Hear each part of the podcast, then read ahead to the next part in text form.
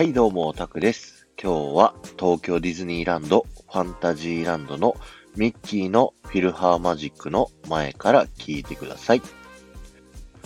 今日のテーマは、ミッキーのフィルハーマジックの壁に書かれた楽譜は何の曲？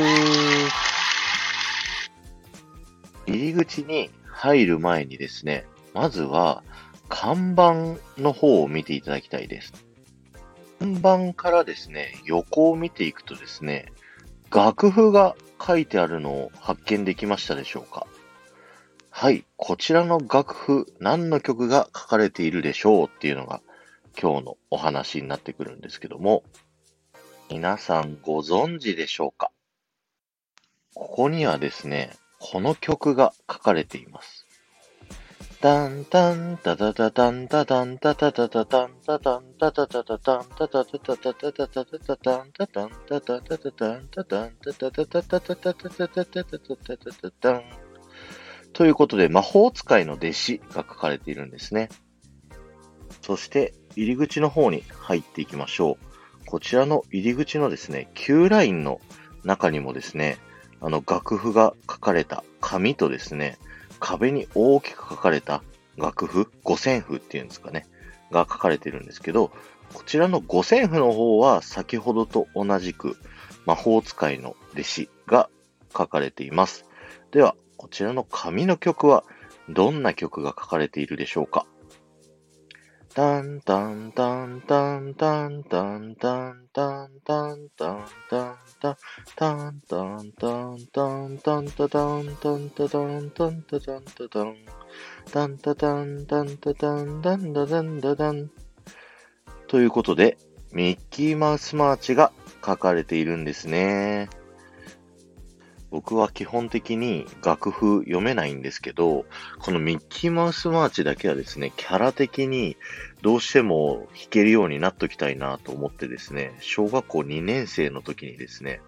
音楽室で必死に練習した記憶があります。なので、ミッキーマウスマーチだけはですね、ピアノで弾けるという特技を持っております。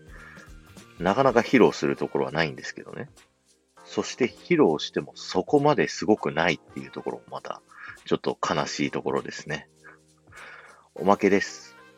その後ですね、ミッキーのフィルハーマジックのショー入る手前の待合室に皆さん行くと思うんですけど、そこで3つのオブジェを見ることができると思います。こちらですね、このオブジェにキャラクターの顔がないのはですね、あの、過去にやった公演の衣装を飾っているという設定だからですね、キャラクターに顔がないんですね。そして、この3つのオブジェ、それぞれにですね、隠れミッキーが実はありまして、アラジンのオブジェはですね、ちょうどアブーの尻尾の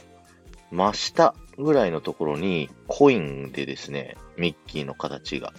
あります。そして美女と野獣のオブジェは、シャンパンのコルクを注目してみてください。最後にピーターパンのオブジェなんですけど、こちらすごく難しいんですけど、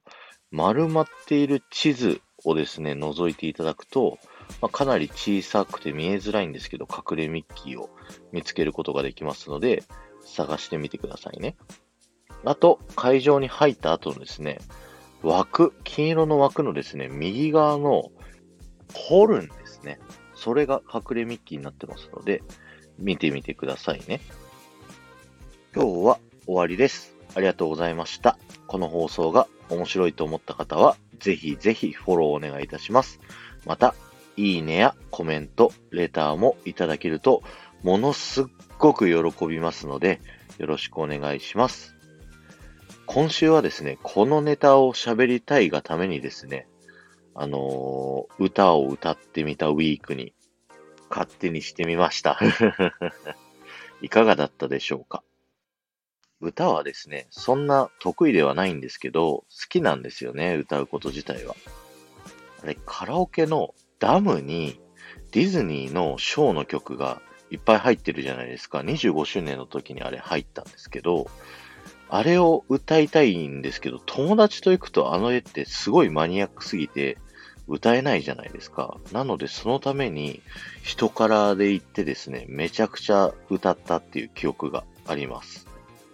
スタイフディズニー部のメンバーの皆さんだったら、